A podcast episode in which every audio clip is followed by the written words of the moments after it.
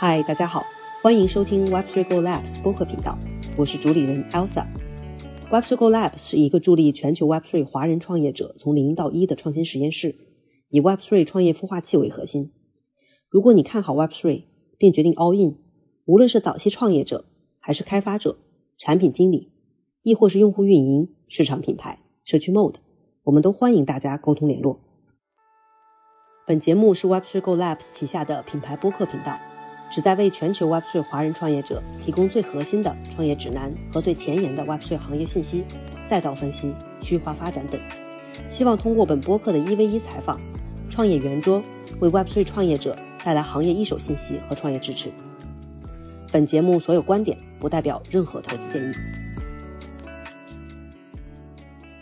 Hello，大家晚上好，感谢大家来参加我们今天 Web3 Go Labs 的 Twitter Space 啊。今天我们聊的话题还是延续我们这个月算是新年的一个主题性的呃话题，就是 Web3 的行业区域化发展这一个部分的研讨，反正很有趣吧。我们过去的两期其实聊了中东和东南亚，然后我们接下来会就是今天是会延续呃中东和东南亚这两个区块，延续到非洲和拉美。我们稍微等一等啊，等一下两位。呃，另外三位嘉宾进来，然后呢，开始之前我先做一个简单的 opening 吧。然后我是 Web3 Go Labs 的主理人 Elsa，然后非常感谢大家今天来参加我们这个 space 啊。今天话题其实挺有趣的，是起源于我们就是上半个月啊。探讨到了中东和中东南亚这两个区域。本来啊，我跟我们活动的这个同事在聊这个 space 的这个主题的时候，我们本身可能这个是那个下个星期本来想要聊聊北美啊，聊聊欧洲这样子。然后后来聊完中东和东南亚之后，我们发现一个非常有趣的一个一个现象，就是我们发现这两个区域的。呃，我们说本地化用户对于 Web3 的包容度以及接受度是非常高的，而且呃，延续这两个区块的一些区划特点和一些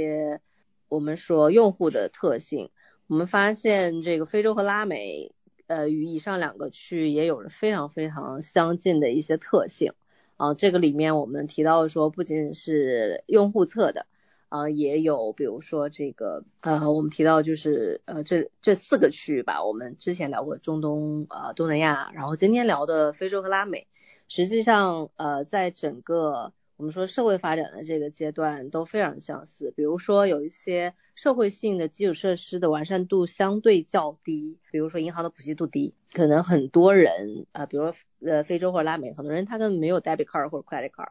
然后大家就还是用 cash 来来来生活，当然同时也有包括这个互联网的普及度也不高，或者说移动互联网的普及度相对来说没那么高，所以其实用户其实没有像我们一样体验过那么那么爽的这个移动互联网的这种啊这种生活使用场景啊，那也就意味着说可能这个用户的使用习惯并没有被惯坏啊，所以这个非洲和拉美很多地区的用户，嗯，我们说他们对于 Web3 新产品的接受度是很高的。当然，我们也会考虑到这这两这这以上几个区域，实际上啊，我们说用户的呃整体的收入水平没有那么的高，所以这也说为什么我们看到 Web3 的一些新产品出来，呃，一些 AirDrop 或者一些活动的这个上面，呃，就这以上区域的一些用户的这个我们说行为的呃积极度是非常非常的高的啊，而且它的用户粘度也很好。啊，所以今天呢，我们其实就来延续啊，其实从中东和东南亚这两个区域延也延呃延续到非洲和拉美这两个区域，我们今天来呃聊聊非洲和拉美，呃，可能我们会展开聊一聊，这个这个展开的部分其实是我们今天请的四位嘉宾，然后四位呃呃四位嘉宾其实在我们说在这两以上两个区块。不管从业务层面或者从个人经历层面都有比较深入的一些了解，所以就是呃从这个四位老板的个人的经历出发，我们来聊聊这两个区块目前的情况。然后那我其实小小的去检索了一下，目前呃拿就拿非洲市场来为例啊，目前就是能够统计到的一些数据显示，非洲的 crypto 市场的市值在过去一年内增长了百分之一千两百，啊这是一个非常恐怖的数字。当然也也有一些 KOL 认为说，非洲加密货币其实目前的采采用率其实已经呃远远超过美国、欧洲和亚洲，呃已经变成世界第一。但这个数据其实不可考。那我们今天可以展开来聊一聊啊，包括我我我有了解到 Lin 其实呃前段时间也在非洲走过一圈啊，那应该就是呃也我就非常期待说今天能够听到你你对于就自己亲身去走了一遍之后的一些一些实际的一些情况的呃一些分享。OK，然后那我们今天就差不多要开始了。然后今天反正今天话题我觉得挺好玩的，就大家有想上麦的都可以来来上麦，就是也可以不用等等我来问那些问题，大家就是有一些问题大家可以延展性的、自由延展性的来来进行去探讨。呃，然后我们先开始先聊着呗。然后我先介绍一下今天的四位嘉宾啊，我们今天邀请的这个 Akara 的 Advisor 查布斯，然后邀请了 Future Money Group 的 Co-founder Steven。以及 Chain IDE 的 founder Lin，以及 SuperTech co-founder Dragon 四位老板。然后呢，我们开始之前可以先请四位做一个简单自我介绍，就目前在做什么。然后非洲和拉美这个区块，你们是呃什么时间节点开始接触的？要么我们从查布斯先来。啊，可以可以可以，大家晚上好，我是从我之前是一直在这个呃亚非拉研究院的拉美研究所，就是一直在从跟他们一起做这一块的 research。然后在前一段时间，就是不是在波哥大有一个 DayCon 大会嘛，然后当时我接触到了关于很多拉美的一些，就是嗯，可能大家不会经常在网络上看到的一些东西，然后对这一块也也了解的呃，相对来说可以呃还嗯还是不错的一个呃，就是关于嗯 Crypto 市场这一块有更多的一些了解了。然后我自己目前是在呃伦敦有一个就是消费品牌的一个公司，然后自己也是在嗯阿卡拉做这个嗯顾问，然后我们这个这目前的这个项目主要是在做 social fi 的一些相关的东西，如果大家感兴趣可以关注一下我们，好谢谢。OK OK 欢迎欢迎，那接下来 Lin 吧。哎，大家好，大家好，呃，我叫吴笑，来自传白矩阵，然后我的开发者名字叫 Lin，然后就对，就有一些小伙伴会叫我 Lin，就是 Web 三的名字叫 Lin 吧，应该这样说。然后我接触的话应该是两三年前吧，当时 Binance 第一个 Binance 的 The Bootcamps，然后当时 CZ 啊，还有这个小光，还有我们，我们去非洲去搂了一圈，就是把非洲四十个国家的开发者第一次做了这个黑客松，第一次去接触到非洲的开发者生态。然后，对，那是很多年前，因为我记得印象非常深刻的是，我当时当天在教他们写代码的当天，呃，尼日利亚的央行就是定义 crypto 是是 illegal 是非法这件事，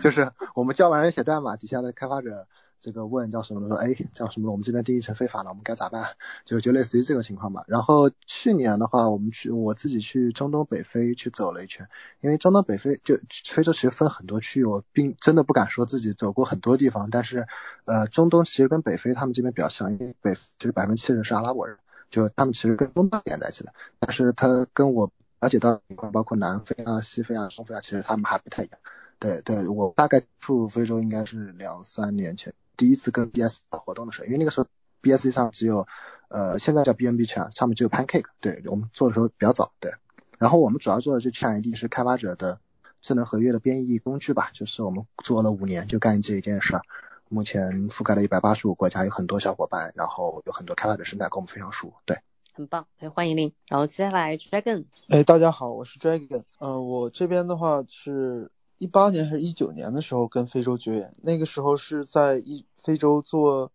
呃做外贸，然后后面的话是在非洲做 FinTech，呃，OPay 和 PalmPay 这两家公司跟支付宝比较像，呃，再后面的话是有参与一个非洲的 Web 三项项目，叫做 Cassava，主要是一个一个一个数字一个数字钱包吧，然后有一定的 NFT 的这种功能，然后就基本上也是这些，然后目前的话我自己有做一个项目叫做 SuperTech。也是一个偏 Web 三和呃 FinTech 相结合的一个东西吧，现在处于一个起步的阶段，嗯，很高兴认识大家。OK OK，欢迎 Dragon。Steven 老板的那个 VPN 有点问题，然后我就简单介绍一下他的一些 background。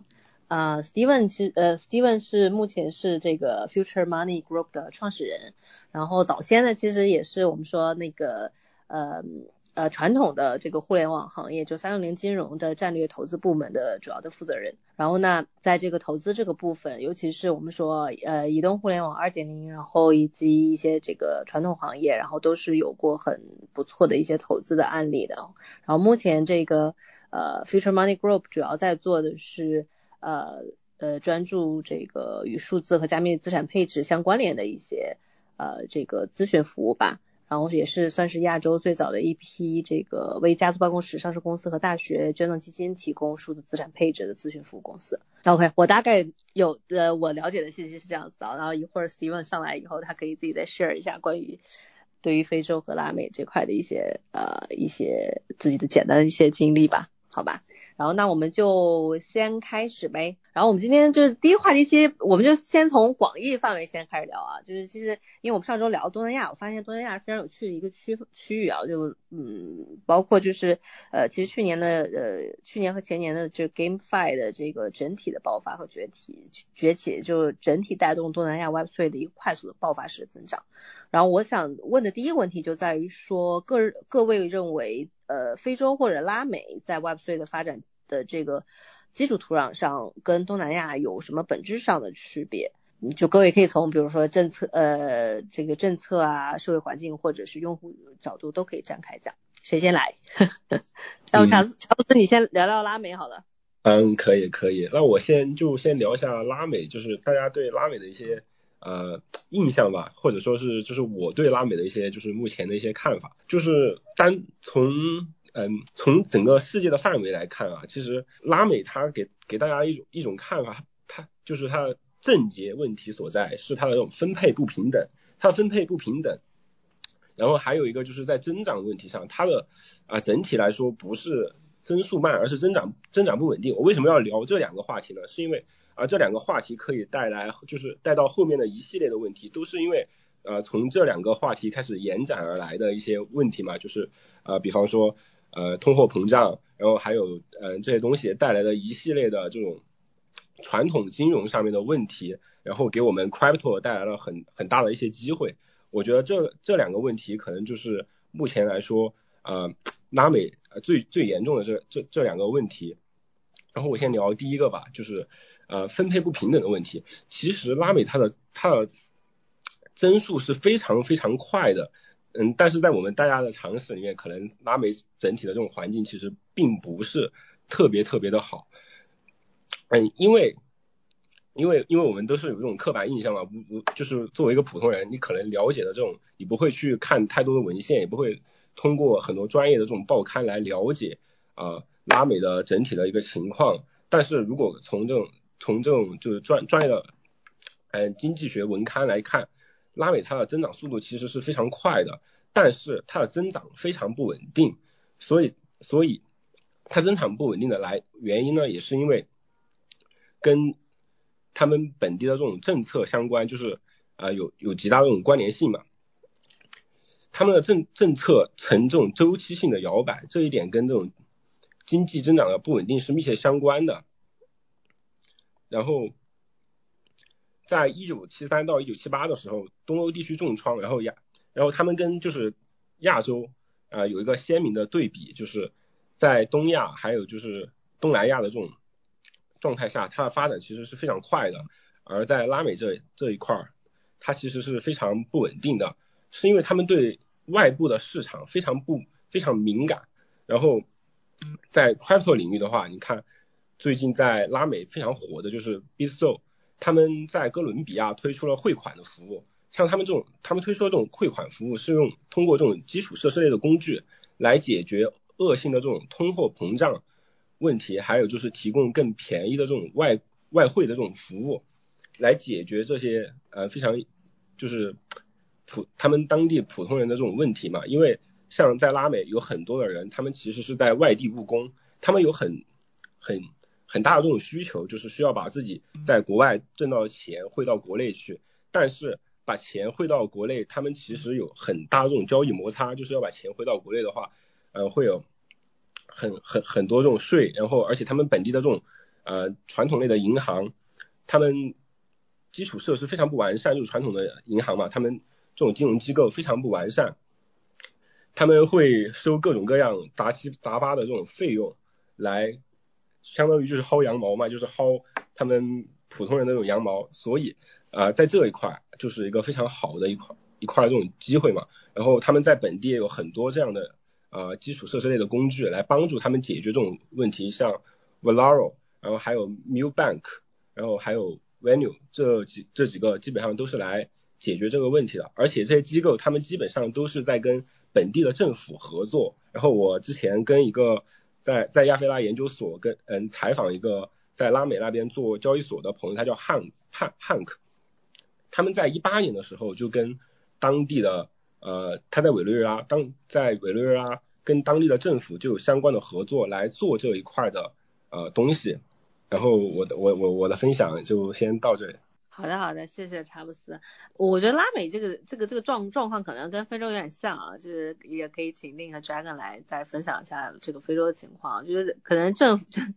就政府就就我们说从这个政府端好像对这个人民的搜刮就会比较多一点啊，所以导致大家就会自己去找这种出口，然后去保护自己的资产。那要么我们接下来非洲另可以这个简单讲讲非洲的情况嘞。啊啊，好的好的好的。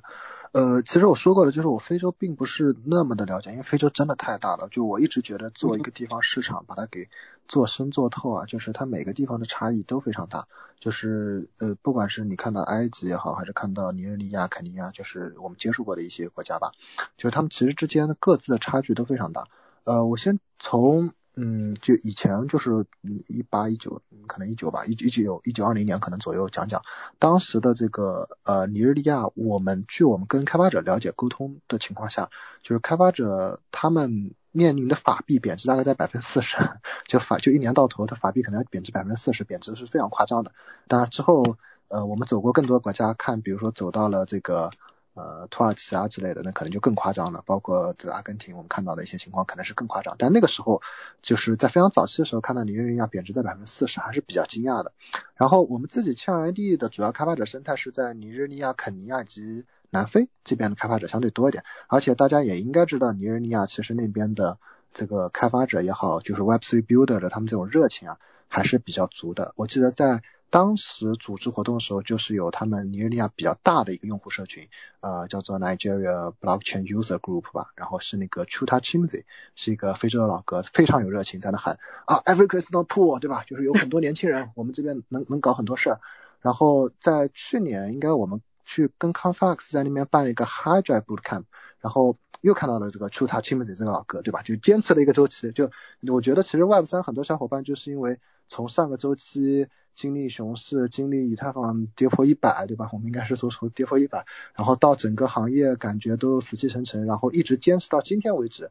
那其实都有很多的回报。包括我们看到，呃，那个那个用户群，就是出他亲子也成当地的一些大佬，他们也在办很多很多的会，就这种感觉其实是非常棒的。然后总体来说，我们感觉从尼日利亚到肯尼亚到。到南非，其实这边的开发者还有他们的这些用户的热情啊，其实是更加旺盛一点。这个是我自己一些粗犷的感受。就因为就像我说，北非、东非、西非、中非，就各非洲各个地方其实差别非常大。然后我讲讲这一趟我自己去北非的感受吧，就是因为我自己其实从到了阿联酋，从迪拜、阿布扎比、沙加，然后到了土耳其的伊斯坦布尔、达拉曼、Cash，然后到了。约旦的这个这个安曼，然后佩特拉古城，然后死海那边，然后呃再到非洲，就是我们发现，就非洲的北非的这个开罗新开罗城，然后到了这周围转了一圈嘛，就是还是比较特殊的。就我必须得说，非洲是我见了除我们国家之外唯一一个做联盟链的，就是 他跟我说他们那边在做联盟链，我当时惊呆了，就是。用卡达诺在做联盟链，我说哇，你不知道我们中国的开发者，我们有丰富的联盟链的经验，对吧？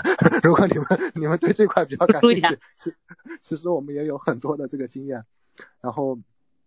对，然后呃，然后他们那边其实呃怎么说呢？需求是抑制不住的。就是我在那边接触的是 Flex Six Labs，他们是拿了埃及国家开发银行以及埃及财政部跟投资部的钱，是一个非常大的孵化器嘛。我跟他们那些负责人经过了一些沟通，他们说他们那边跟国内非常像的一点就是说。呃，crypto 不太可以，不不行的，NFT 可以，交易所不可以，就是你你大概能理解出那种感觉，就是他们那边有一些在做 NFT 的，有一些在做各种各样东西的，然后因为交易所不可以，所以说比较有意思一点就是说他们会促生出一些啊 async 的，就是就非即时同步，但依旧能产生交易的方法。他们讲那边有，他就就那负责人告诉我，据我所知就有一个巨大的这个这个外贸市外贸市场，然后在外贸市场里面就是有个小黑屋。你在里面把钱给他，然后悄咪咪的他说二十四小时之内他会把比特币打到你的地址上，就是 因为他没有这个没有交易所，他没有实时性，所以说这个外贸市场已经存在了，他想超过三年，就据他所知，从三年前就开始每个人到小黑屋里面悄咪咪的买一笔钱，然后变成比特币，然后他他们有些企业甚至用这种服务，然后才能获得比特币，才能在其他地方进行投资，就非常非常的神奇。然后。呃，在非洲，我我呃，在在这个埃及吧，应该这样，在埃及我感觉到就是，嗯，怎么说呢，就是整体的文化，他们虽然也有很多就是阿拉伯人啊，但是整体的文化差异还非常大的，他们那边小费啊，各方面其实跟其他地方不是太一样。然后有很多是想要割你的，对，这个必须得说，因为他们当地的这个民风比较喜欢割你，对，就是呃干啥都要钱嘛，就是就这个也很正常。然后整体感觉他们的国家经济也是在过去的三年中不是非常的稳定，因为我有一个非常印象非常深刻的就是我在一个餐厅里面吃鱼嘛，然后吃完鱼出来，我就看到他们是那个军政府就这个街上两边就封起来，然后就是都把他们给控制住那些人群，因为它是一个。科威特驻埃及的大使馆，然后很多人埃及的人，他们就拼了命的就买一张船票，想要去科威特打工，然后他们每天只能发固定数量的这个这个签证跟牌照，然后就是发不了很多嘛，然后拿不到的人就暴动嘛，然后其他那些人都带着枪、荷枪实弹啊，还有一些装甲车什么来着的，就你整体感觉他们的国家经济，特别是在疫情这几年，对他们的旅游业其实冲击也非常非常的大。就反正我感觉，嗯，这一趟下来就是有很多国家其实过得也非常的不好吧。然后在这个地方，就在这种背景下，其实 crypto 在不同的国家它会有不同的机遇跟发展。然后就像我说，其实非洲非常大，非常大，叫什么呢？我只是接触的非常小的一部分，这是我个人就初步的一些感受。对我先简单谈一下，对。谢谢林。OK，Steven 上来了，要么 Steven 你先。Hello，Hello，给大家打个招呼。对，刚才呃那个呃 Elsa 已经介绍的蛮全面了，主要其实我跟非洲包括拉美有 Web 三有关系，除了我们自己是这个 Web 三投资机构以外，呃，我之前在一家上市的这个 FinTech 公司，其实主要也是看海外的 FinTech 的一些战略投资跟并购的机会。其实那个时候我每年应该跑六个月左右会跑东南亚，主要是看这个印尼的 FinTech、越南，然后后面我们开始有同事去跑。呃，飞那个跑南美，跑巴西，然后跑非洲，对，但那那段时间可能我已经开始 all in web 三了，所以就没有赶上一起去。然后我前段时间呃也是跟那个查布斯一样，我们去了那个南美的 DevCon，然后我们在南美花了一段时间吧，在哥伦比亚的几个城市走了一下，然后呃我在迪拜今年也待了几个月，然后会看到一些很多非洲的项目，很多的融资的，算是一个融资总部会是在迪拜。所以今天上来也是跟大家交流一下，然后包括听一下有在非洲具体在做事情的小伙伴的一些分享吧。那可能我更多的点就是说，我们自己是投了五六年 Web Three 的，然后之前我又在一直在看第三世界国家的 FinTech，可能中间会有一些一些 sort 会给到大家。反正我中间到时候招聘吧，谢谢。好，欢迎欢迎，OK。然后那我们接下来聊聊回到非洲啊，就是这个我接下来把麦这个交给 Dragon 啊，Dragon 可以来分享 share 一下，就是你之前在非洲的一些。个人的经验，因为你提到过之前有做过贸易，然后同时后面也在做 FinTech 的事情，嗯，就这方面，呃，Dragon 可以来 share 一下你的自己的一些个人体验。哎，大家好，我是在非洲主要分三段吧，然后第一段呢是做贸易，那个时候因为我最开始是做外贸行业出身的，嗯，我们在那边一开始是卖摩托车，卖摩托车的配件，然后这个这个。非常大的，我当时是在西非的尼日利亚，其实我只在非洲的尼日利亚待过，然后中间有一些转机的机会，可能会在埃塞的，只是路过一下机场，所以我只只只描述一下我在埃在尼日利亚看到的一些情况，嗯，接触的很多这种经销商、贸易商，嗯，这相当于是商贩的这个这个阶层吧，然后他们的生活。跟我们国内肯定差异还是蛮大的。然后尼日利亚这个国家，它主要分三个大区，北部呢主要是信奉穆斯林，他们说自己的豪萨语，然后他们的总统是北部地区的，嗯，然后再往北部，再往东北的话，就有一些呃恐怖主义的这个这个比较比较比较乱的地区，嗯，然后就是东部，东部的话是以哈特克港。这个为为经济首都吧，在东部这个区域，那边也有港口，呃，比较产石油。那边的人呢是说另外一个语言。然后西南就是经济首都拉各斯这一边，说呃优罗巴语的。然后他们整个国家都是英国殖民嘛，所以都是说英文。这个国家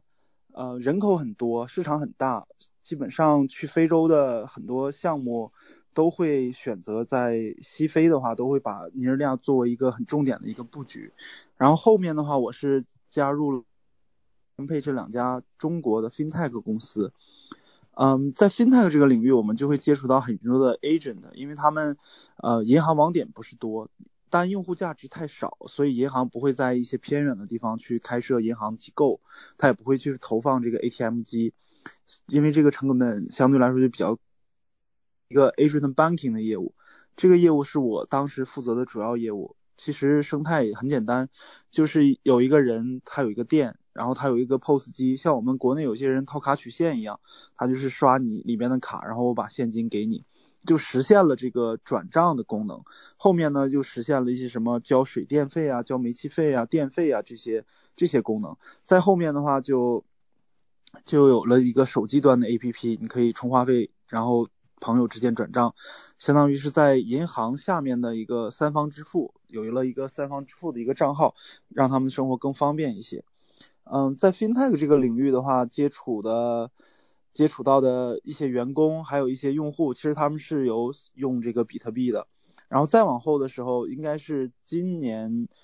呃，去年，因为我们过了元旦嘛，去年的三四月份的时候，加入到一个叫卡萨瓦的项目。这卡萨瓦的项目也是国内的，嗯，国内的投资机构投的。呃，除了这个项目之外，还有一些项目，比如说 Vibra，Vibra 是一个那边的交易所，手机端的一个交易所，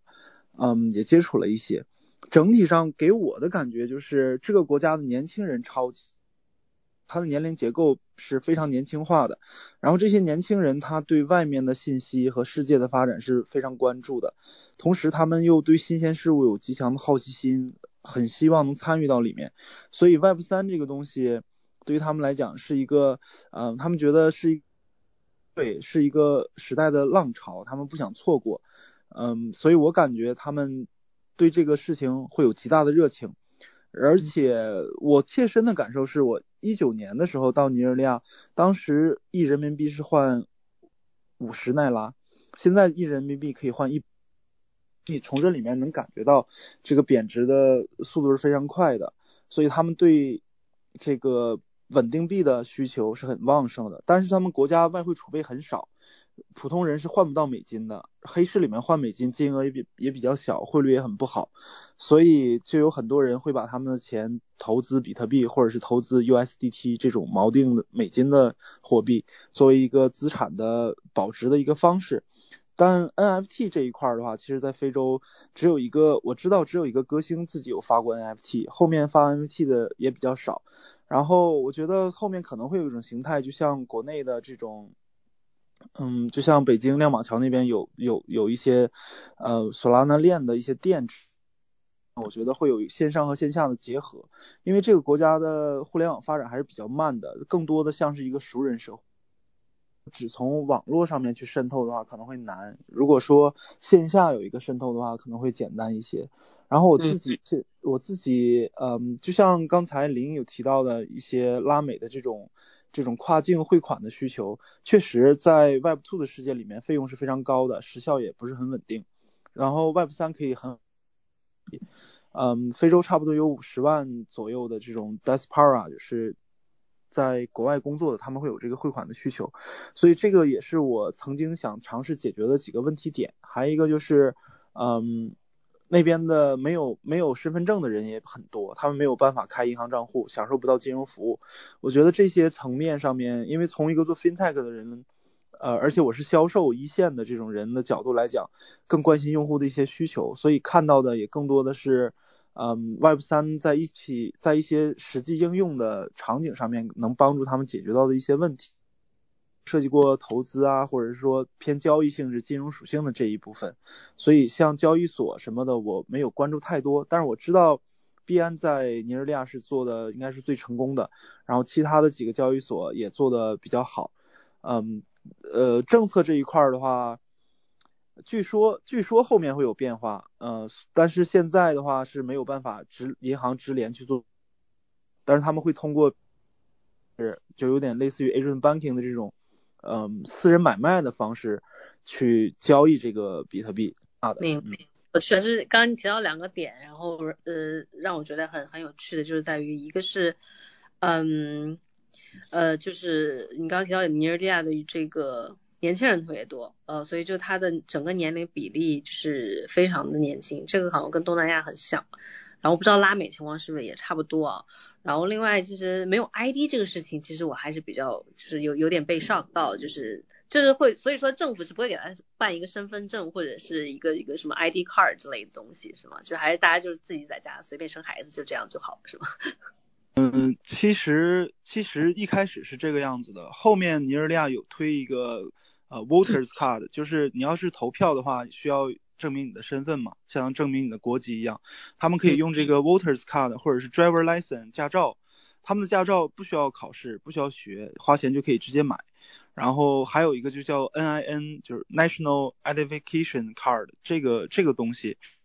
嗯，身份的证明，呃，只能说国家在积极的推，然后积极的让市民去办这个东西。当然在城市里面大家几乎都会有，但是在乡村的话就。不是很方便，因为就像银行网点一样，它没有它没有遍布整个国家，所以它这种网点它也没有办法去触达到每一个人。然后村里面、镇里面，他们人人口的流动性又非常大，不像国内，嗯，村里面呢，大都也是以农业为主，他们可能也不喜欢种地，所以很多村里面的人就跑到城里面去。但是村里面的人去城里面去，城里面又没办法证明他的身份，他回到村里也拿不到相关的证明，可能就导致他没有没有身份的认证。还有一个就是，就在拉各斯，嗯，从主主岛到这个路上，在那个海的那种浅滩上面，就有那些呃坐船生活的这些人，就是他们生活在这个浅滩上面，贫民窟，像他们这些人就很穷，然后也有可能都不知道自己的。呃，可能跟妈妈生活，但是不知道父亲是谁，或者说可能是孤儿之类的，就是这些人其实没有办法确认自己的身份的，所以他们也就更没办法去国家去申请一个合法的这种身份。当然，在这些国家，你如果有钱的话，你可以做一个假的也好，怎么样也好，你你都可以打。如果你没有钱，然后又很难证明自己的身份，他们就没有办法去做到这个。嗯，尼日利亚的银行卡持卡率可能在。百分之四十多到百分之五十，就是有很多人连银行卡都没有，所以这里面就会有一部分人是因为身份信息的原因，还有一部分就是他不需要银行卡，他就生活在现今的社会就可以了，他社交圈子也很小，他他见的呃需求也很少，嗯，我觉得这是一个。呃，如果你把它放眼整个第三世界的话，这就是一个很普遍的一个问题了，就是一个呃 Web 三可以去解决的一个问题了。对，嗯，好，就是 Dragon 聊到了这个话题啊，我们就可以延伸到我们下面可以聊到这个，呃，因为其实有就就这个足以证，就我们聊了一些目前这两个区块的一些 background 的问题，所以我们就很清楚说目前在这两个区域上用户大概的一些。呃，使用痛点或者大就是用户需求在哪里？所以就我们现在就是那我们接下来聊聊关于说目前呃，我们我们比较好奇的是目前在非洲和拉美比较比较多的 Web3 项目主要集中在哪些赛道，以及如果啊大家觉得这个区域是有发展机会的，嗯，哪些赛道会成为比较重点关注的这个或者深耕的这个赛道？呃，就赛道这个问题，我们可以来展开聊聊。就刚刚我听下来，可能我我自己能够想到的，比如说偏 ID 的这一个部分里面的，然后偏这个我们说金融属性的一些呃这个交日常交易的啊，以及这个我们说资产保值的。然后要么我这个我要这个麦交给 Lin。哎，好了好了好了，呃，我我我不知道，我感觉其实埃及有个非常大的问题，忘记跟大家说了，那边上网是按流量计费的，就是 就每一 MB 都要收钱的，这个是非常可怕的。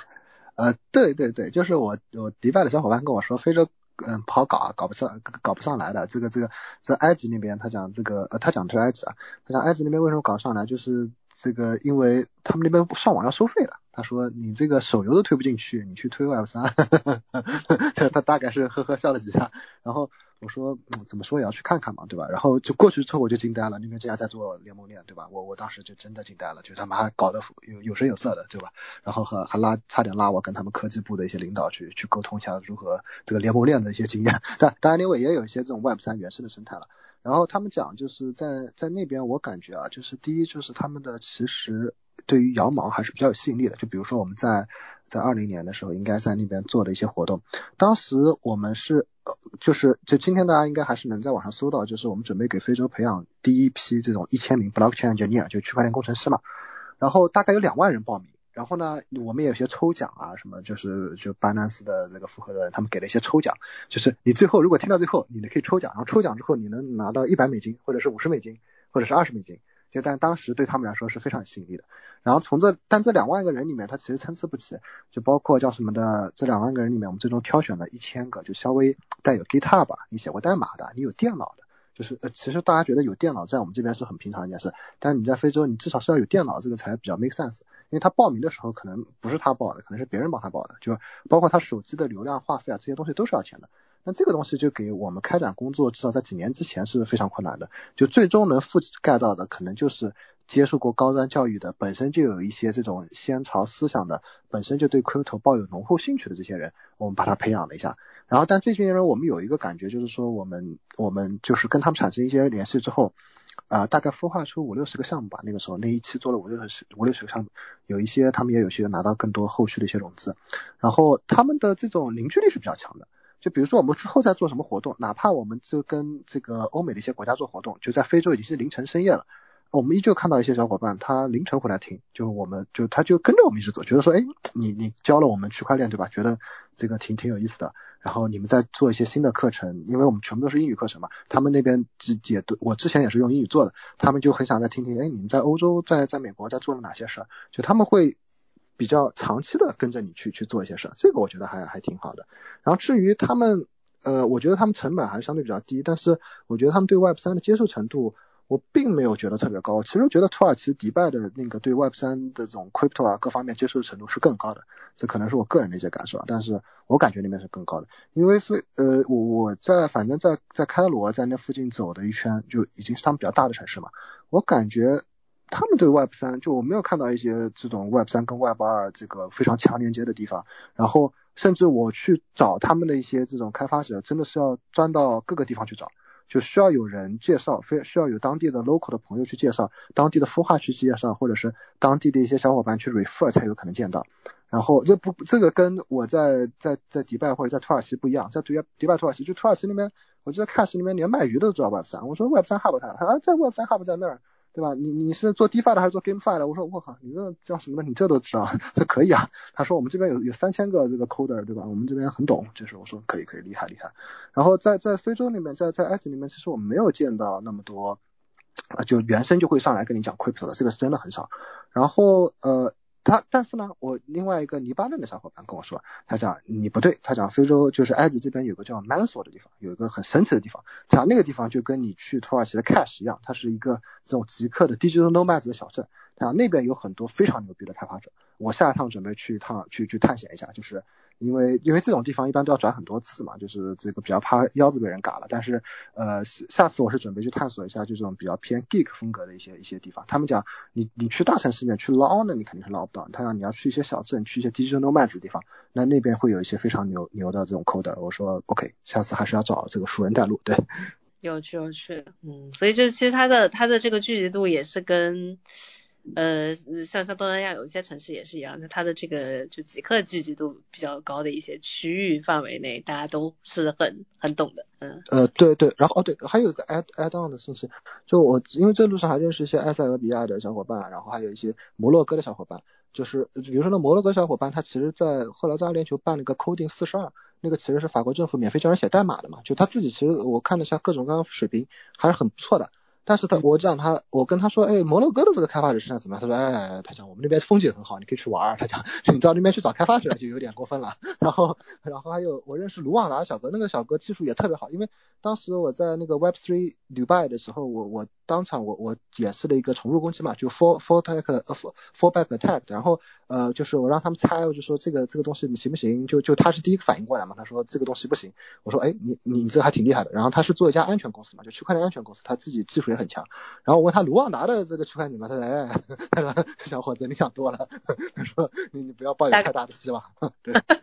他他说他说真正有技术的大家肯定就走出来了嘛，因为你你有本事，你肯定各个地方都能够拿到更高的薪水，你能够去做创业。他讲你在本地去去 struggle 的人就比较少，就就就因为非洲很很分散，就就反正据我所知，就尼日利亚、肯尼亚里面可能稍微好一点，但是很多非洲一些小呃一些一些国家不讲小国吧，一些国家的小伙伴呃其实聚集度没有那么高，对。嗯，明白。所以从开发者或者从 builder 这个角度来说，其实它的整体的聚集度和和和体量没有那么的大哦。目前，那那我们用户层面呢？因为其实很多 to C 的，就是我最近接触一些 to C 的项目啊，包括一些一些早期的一些项目，然后大家对于呃拉美和非洲的这个用户群体，大家是很很很看重的，就是在于说，就是用户的交数交互的数据会很好，就是用户的货就是用户的成本也相对低啊。那目前熊市的情况下，就是大部分项目可能发现 AirDrop 就是都没有 特别多人关注，但是如果放到拉美和非洲，还是有很多用户会涌上来的。所以就从用户的这个成本角度，大家怎么看这个问题？就是他就这两个区块的用户，单单是为项目服务，是帮他去做一些数据上来，还是说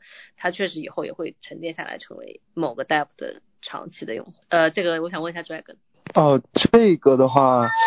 呃，我觉得拉美和第三世界从用户获取成本这一块来看的话，肯定是可能是全世界最便宜的地方吧。我们之前做卡萨瓦的项目的时候，很多时候给一些 NFT 的空投，就会有很多人去参与进来。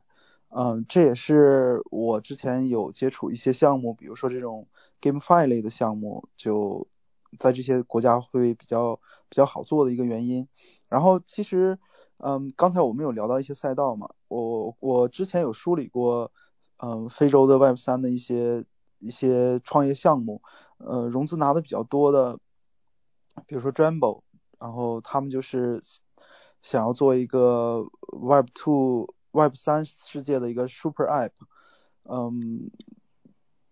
我我我是我是没有看到他们这样的动作。然后最近他们有出了一个他们的 APP，但是跟他们之前做市场推广的套路是一样的，其实就是纯教育的，教教你怎么去接触这个 Web 三，什么是区块链，这种偏嗯不解决用户痛点，只是。只是来引路的这种项目，然后像可以做的比较成熟的，比如说 Web 啊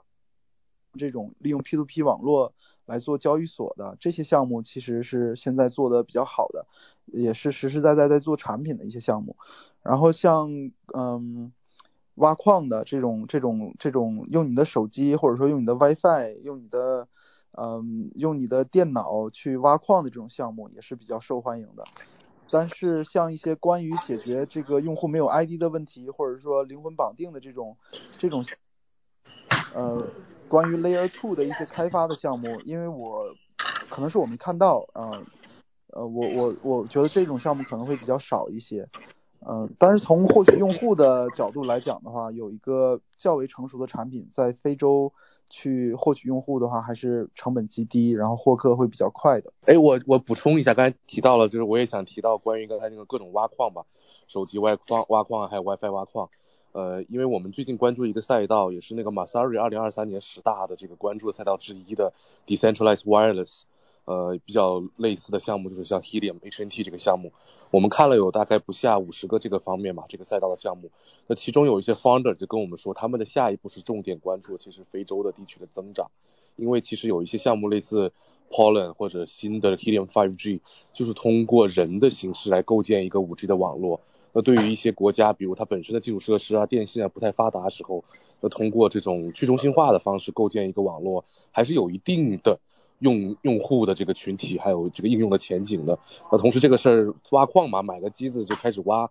相对的比一些更大高大上的 Web Two 不是 Web Three 题材来讲，呃，更好的去被理解。刚才也有嘉宾讲到，比如说什么 DID 啊、Soul Bonding 啊、NFT 啊什么的，还要去开这个账户，还要去买。其实挖矿你就买回来插上就开始搞嘛。所以，我我个人也是现在很关注在非洲或者说一些南拉美啊，就第三世界国家这种呃类似更去中心化的 IOT 吧，甚至有些带一些 IOT 的项目，这块我我也一直在寻找非洲这样有没有这样落地的一些东西。对我刚才就插一到这里，讲到了刚才讲到硬件嘛。嗯，是的，确实这个部分还是就着实，我觉得前前前一两周吧还是挺火的哦，就大家都还在探讨这个。是的，是的，包括这个其实跟说说了大一点，跟我们国家那个一路一带是有点像的，就是很多地方的基础设施靠国家的力量、靠财政是很难铺的。就比如说你说非洲建高铁或者网络，但是呃 token 的这个一个很神奇的地方就是它可以通过一种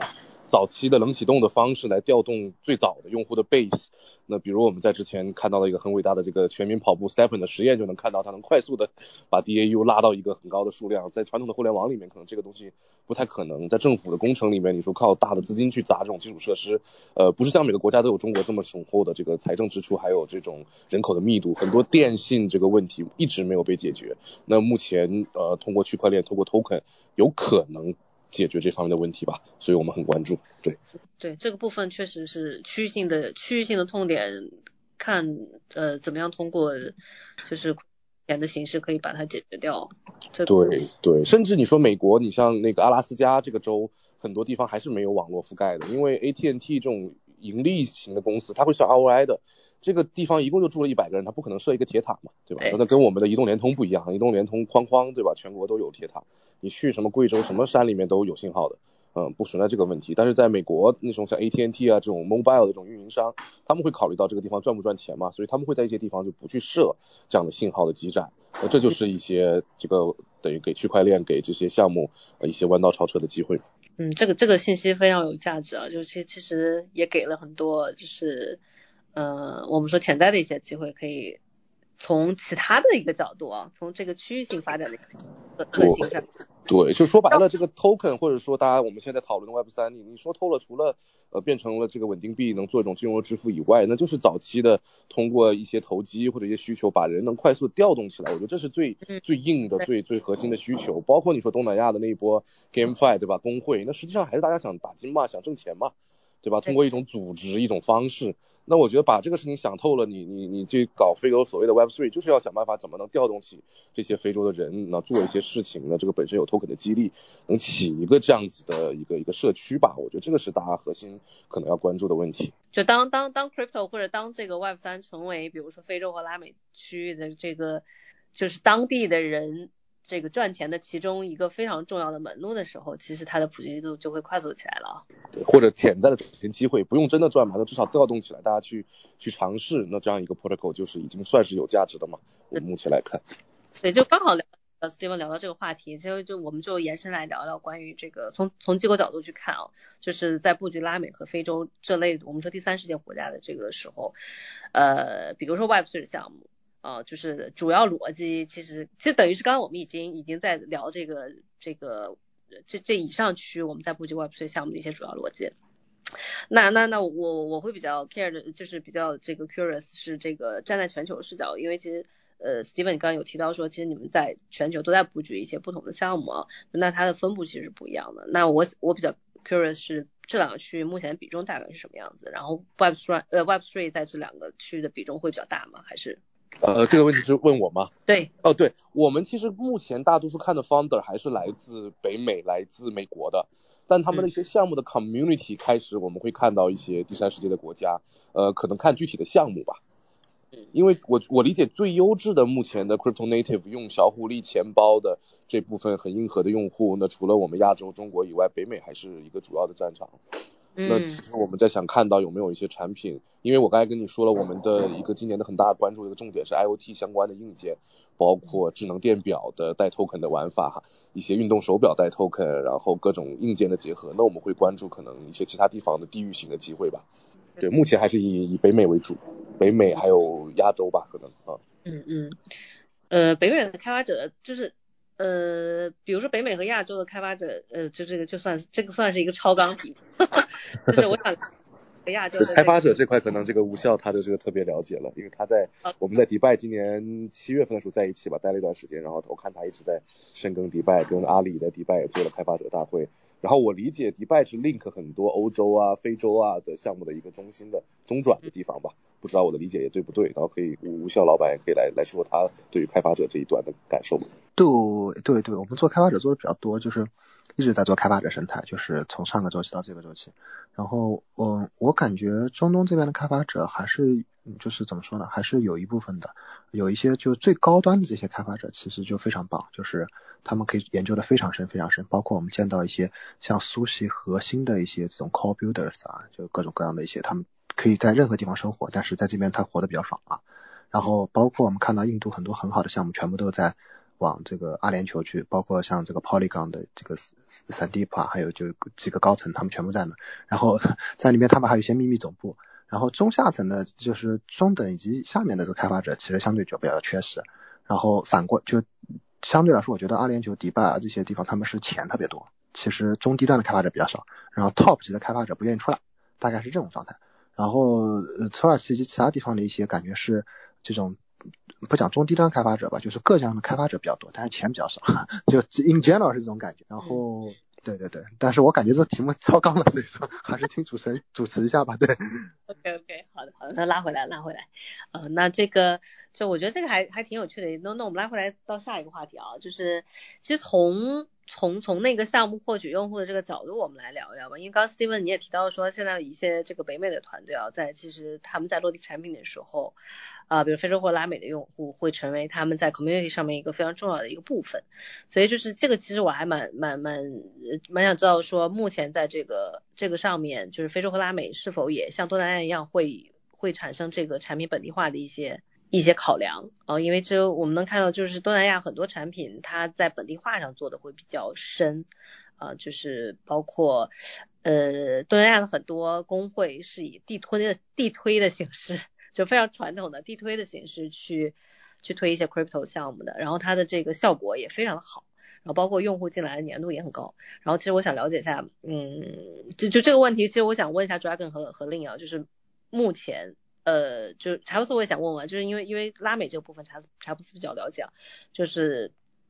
呃这个问题是啥来着？让我想，对这个问题就是说，在这个在产品本地化上面，非洲和拉美会成为一个必然会呃被团队选择的一个区块吗？还是说目前只是一个呃增量部分？啊，我之前了解到这一块的时候，当时一个在那边投就是创业的一个朋友，他跟我讲，其实他说。呃，刚刚了了解到拉美市场的时候，他们说啊，拉美其实就像一千四百多年前第一次来到嗯新发现新大陆的时候那种感觉，就是一个全新的一个市场。但是后面他们接触以后发现，在拉美其实有很多就是问题，因为是西语区嘛，那整那整整整整个一片都是西语区，他们非常注重当地的圈子文化，就特别严重。然后如果你要在当地开拓市场的话，如果你没有一个嗯。当地的团队的话就很难去开拓呃 crypto 的市场，因为他们很很注重这种熟人文化，然后要有相关的这种人脉关系，这是每个拉美创业者必须踏过的第一道坎。然后还有就是在创业早期，嗯，团队要做好相关的这种本地运营，要尽可能的去啊多招一些那种当地的人，嗯，然后他们因为他们有经验，他们知道怎么去处理，嗯。人与人之间的关系在当地，因为西语区嘛，他们非常注重人与人之间的连接。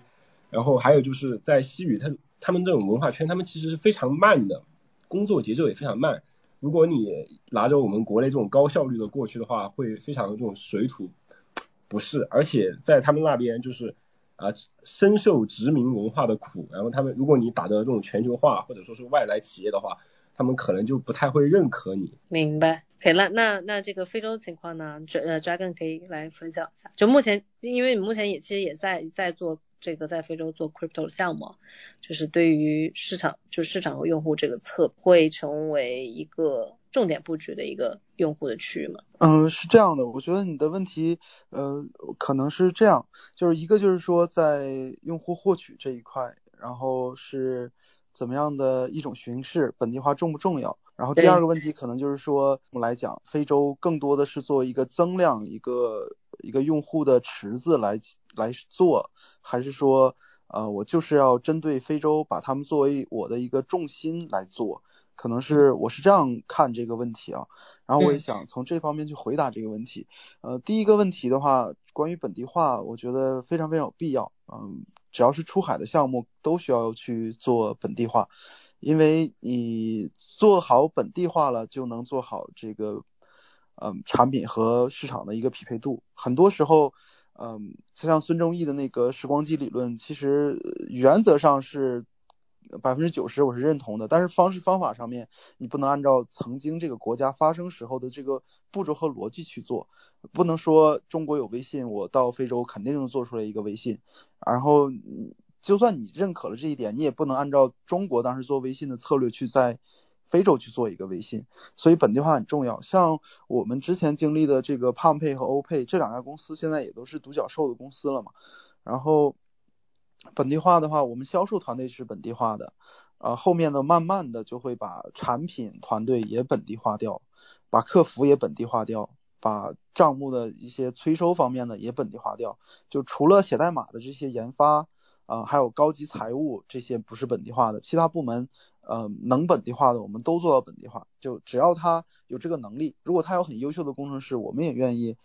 我们当时也是愿意，就是说在本地有一些工程师队伍的，但是。嗯，毕竟这个东西涉及到资金嘛，然后权限的话也管理的比较严格，所以我们研发团队没有放。但是在欧欧级的这种工程师权效比较高的，直接就是尼日利亚本地人。嗯嗯，从我的经验来看的话，有了本地化的这些团队，解决问题沟通起来效率就会高很多。因为因因为因为中国人的团队或者欧美的团队，你直接去跟他们沟通的话。大家可能 level 还不太一样，然后你说英文的方式，还有沟通的时候的表情之类的，也文化差异也会导致这个里面会有很多的误解。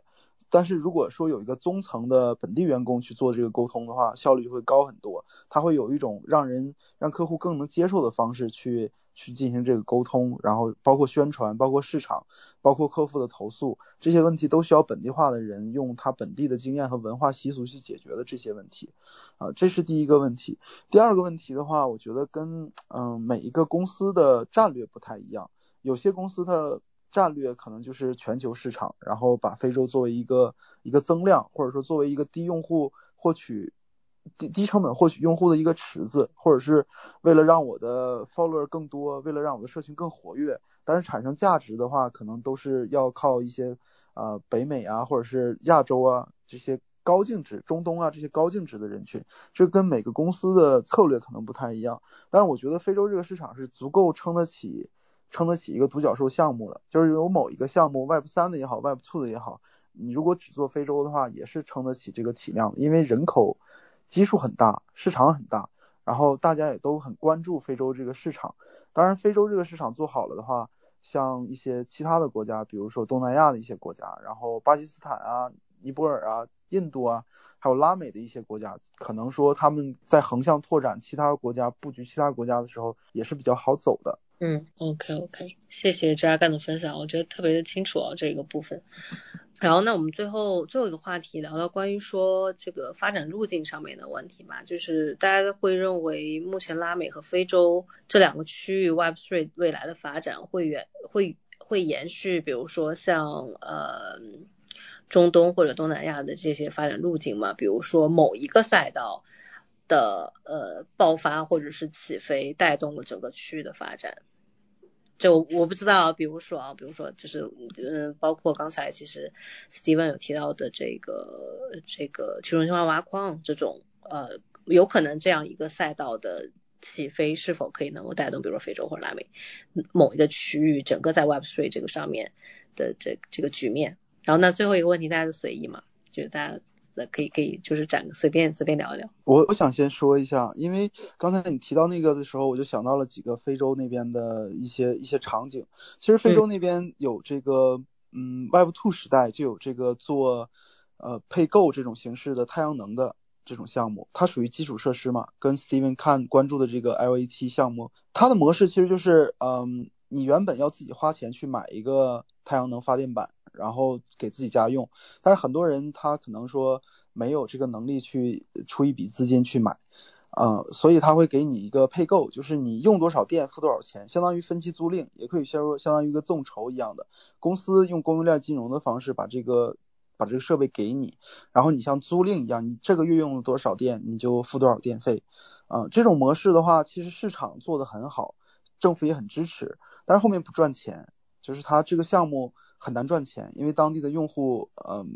没有那么多钱，也不会付太多钱，然后整个项目的硬件成本也比较高，呃，就就有人在做这种呃用 tokenize 的形式去用 token 去激励的方式来做这种这种项目。嗯，甚至把这个碳中和的一些概念放到里面去，去去去做这些相关的东西。嗯，还有就是那种，比如说网络上面很多地方也是没有网络的。呃，像我们公司的工厂啊、办公室啊，也是需要接一个找一个机构，他给你一个锅盖一样的东西去接一个这个这个信号过来，然后用好多热点的这种 AP 发射点在覆盖这个。工厂的区域，像这种形式，我觉得后面可能也会出现一些跟 tokenize 这个 token 相结合的项目。嗯，这种项目呢，我觉得本质上面想赚钱还是比较难。但是呢，有了 token 的激励，有了资本的入局之后，可能就会啊更好的去去拓展，然后有更多的用户。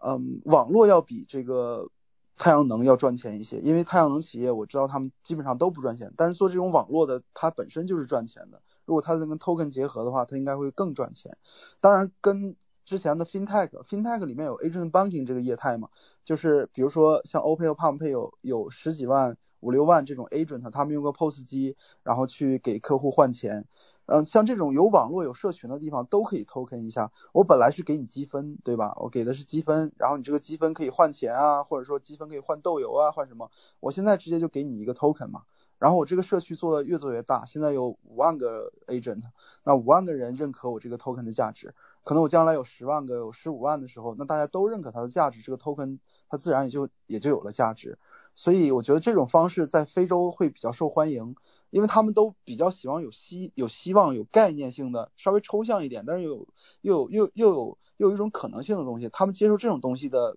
这种概率非常强，因为他们喜欢博彩。你想想，就是就是喜欢博彩的、喜欢赌的这些人，他们都是很对这种东西都是很积极的。嗯，我觉得这个赛道呃可能会可能会异军突起。还有一个就是打金赛道，打金赛道我觉得关键是 step n，嗯，就是大家已经认可了他他他是不可延续，有很优秀的开发者啊、创业者啊团队在非洲去或者说做或其他地区去做这种项目。我觉得如果有第二个 step N 有人做。那在非洲绝对会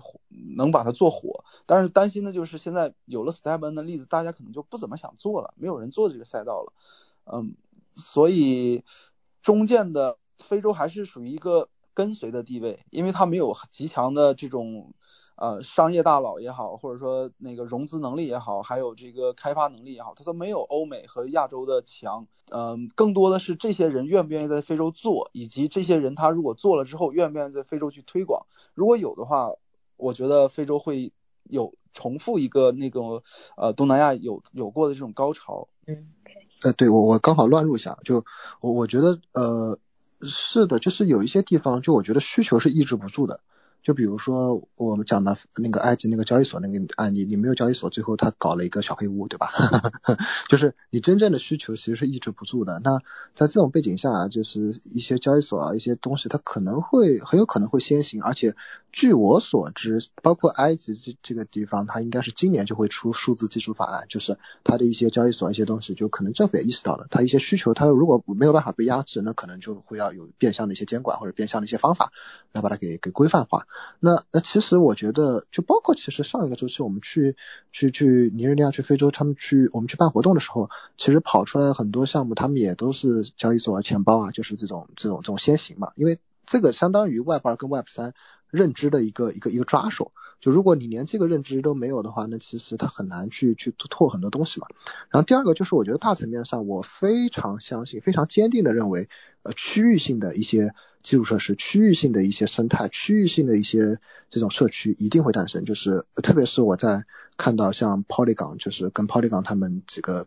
这个高层的小伙伴深度沟通之后发现，就印度现在的这种示范效应非常明显，就是他们在那边有一个这种这种 secret headquarter，就是这种秘密的总部，然后有一些印度的工程师到那边之后进了那栋楼之后就再也没有出来过。啊，就就再也没有出来过，就非常神奇。然后你进去的时候，一般是印度的小伙伴会带你进去，就是呃，他们现在所有印度的一些 Web 三项目都去去迪拜拜拜码头，可能都去那个地方去拜码头，就是它这种地区区域性的这种示范效应一定会有。而且我认为到下个周期，如果真的叫 mass adoption，一定会需要有政治力量的支持。就哪怕互联网是这样，虽然我是一个理想主义者，但是没有政治力量支持，你很难去 mass adoption，因为它是我们人类上面的一个一个一个东西。那如果有政治力量支持的话，那肯定就会出现区域性的一些政治力量去支持一些区域性的一些一些一些主体，这样子其实是更能快速的去 mass adoption。那在这种情况下，其实有很多的赛道机会，就比如说印度的生态可能会出 Polygon，那可能会其他的。呃，非洲的生态、东南亚的生态，或者说会会传出其他的东西、其他的生态以及其他的这种力量，我觉得这个是非常有可能的事情啊。对，这我我感觉就是这样，就是一定会有区域性的机会，然后一定也会有一些一些一些新的赛道以及新的机会吧。就在这些，不管是在非洲也好，在拉美也好，我相信在这些新兴市场里面，肯定都会有增长以及这种机会，因为因为这些地方他们其实非常的混乱，而且叫什么的这几年。疫情改变了他们很多的这种经济体系结构，是特别适合 crypto 做野蛮生长的地方。对，嗯，呃，其实 Dragon 他刚刚提到那个新能源，就是用那个太阳能发电这一块，其实我觉我我觉得蛮有意思的，因为我之前了解到过一个信息，就是不是就是这几年国内它新装了很多种太阳能嘛，然后他们淘汰了，淘汰的这一部分他们去了哪里呢？就去了啊非洲，还有一些欠发达的一些第三方的一些。国家地区嘛，我觉得这这一块的话，如果就是按照他的这种方法来做的话，其实是不会有太多的成本，可能运费非常贵嘛。就最近去年前年来做这一块的这种 token 激励的方式的话，啊，其实不是它的这个成本不是特别高，因为不需要再买新的仪器，也不需要再买，呃，在这个成本上面其实已经就已经消减了一大部分了。然后我了解到。因为之前是主要是国国内主导的，所以它这个它基本上就是相当于按照报废来处理了。然后在储能和新能源这一块，我觉得还是有这种机会去通过 token 来激励的，在第三方。对对对，我觉得这个也比较符合他们政策的一个政政府的一个需求。然后有了 token 的激励，有了溢有了 token 溢价的这一部分，盈利能力也会变强。所以这些，而且还有一个就是。有一个想象，就是地区用太阳能去有有关于碳减排的这些东西，比如说他们把这个呃截下来的碳可以去卖钱，卖给欧盟也好，或者卖给谁也好，那那这样的话，这个商业就更加的稳定了。嗯嗯，也是林说的，其实其实也是靠政治的力量，看政府和政策上面有没有一些倾斜。但是整体来看，这个需求确实很大，很多痛点没有得到满足。那你说非洲那么多人口，现在，嗯，传统的制造业也都在东南亚，其他的产业，嗯，向实的实体经济也满足不了那么多人的就业。我觉得互联网和 Web 三。能满足至少能满足他们就业工作的这个需求，有了这个需求，又又有这个对货币贬值的抑制的一个需求，这个市场政府也也也很难不去考虑。嗯，对，然后哦，对我刚好也乱入一个那个。呃，招什么的？关于本地化的，就一定要做本地化，真的就是它不是本本不本地化的问题，是你这个敢不敢去的问题。我记得有一个开发者跟我聊，就是他是埃塞俄比亚的，我说，哎，我我到非洲安全吗？他说，哎，这 depends，你去什么地方了？他说有些地方我去都不安全。他讲不要你中国人。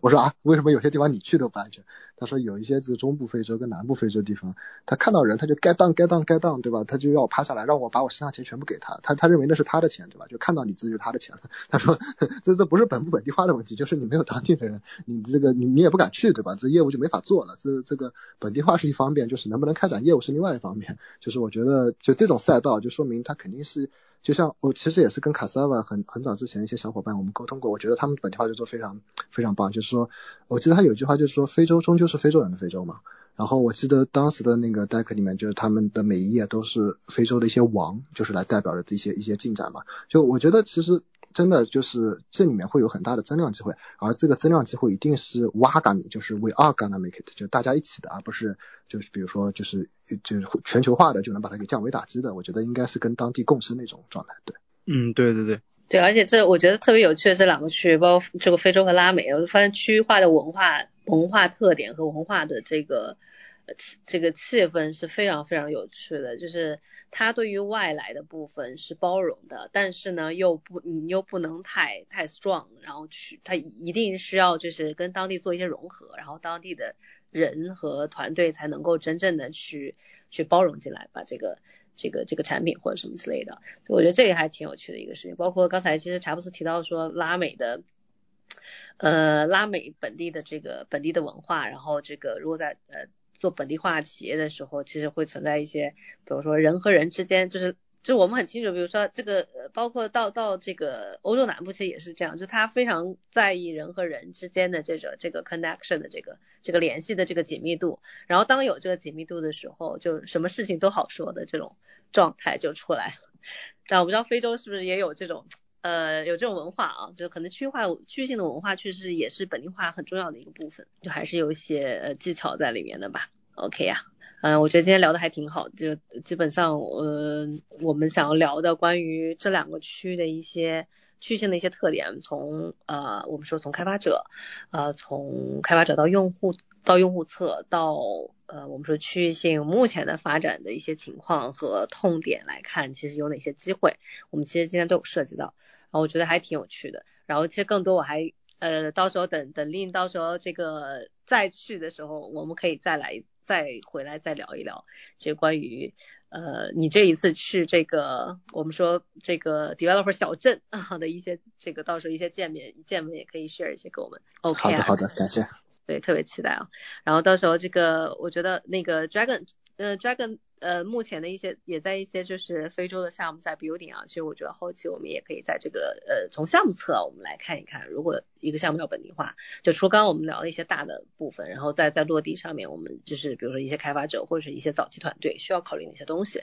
呃，有哪些坑是可以避免的，我们可以下次一起的呃再聊一聊这块的东西。好的，好的，好的，好的。然后那非常感谢今天四位老板来参加我们这个非洲拉美的这关于 Web Three，呃，在非洲拉美目前的这个发展状况的一些呃分享。感谢这个 Steven，呃，谢谢查布斯，呃，Dragon 还有 Lin 给我们带来的这个呃我们说 per 非常 personal，但是都又非常有价值，非常我们说能够看到的，就我们在其他的渠道是一定听不到的一些关于这两个区块 Web Three 发展的一些特点和一些现象。然后特别感谢大家来参加我们今天的 Space，那我们今天就到这里啦。OK，谢谢谢谢。OK，谢谢谢谢。谢谢主持人，谢谢大家。拜拜。拜拜拜拜。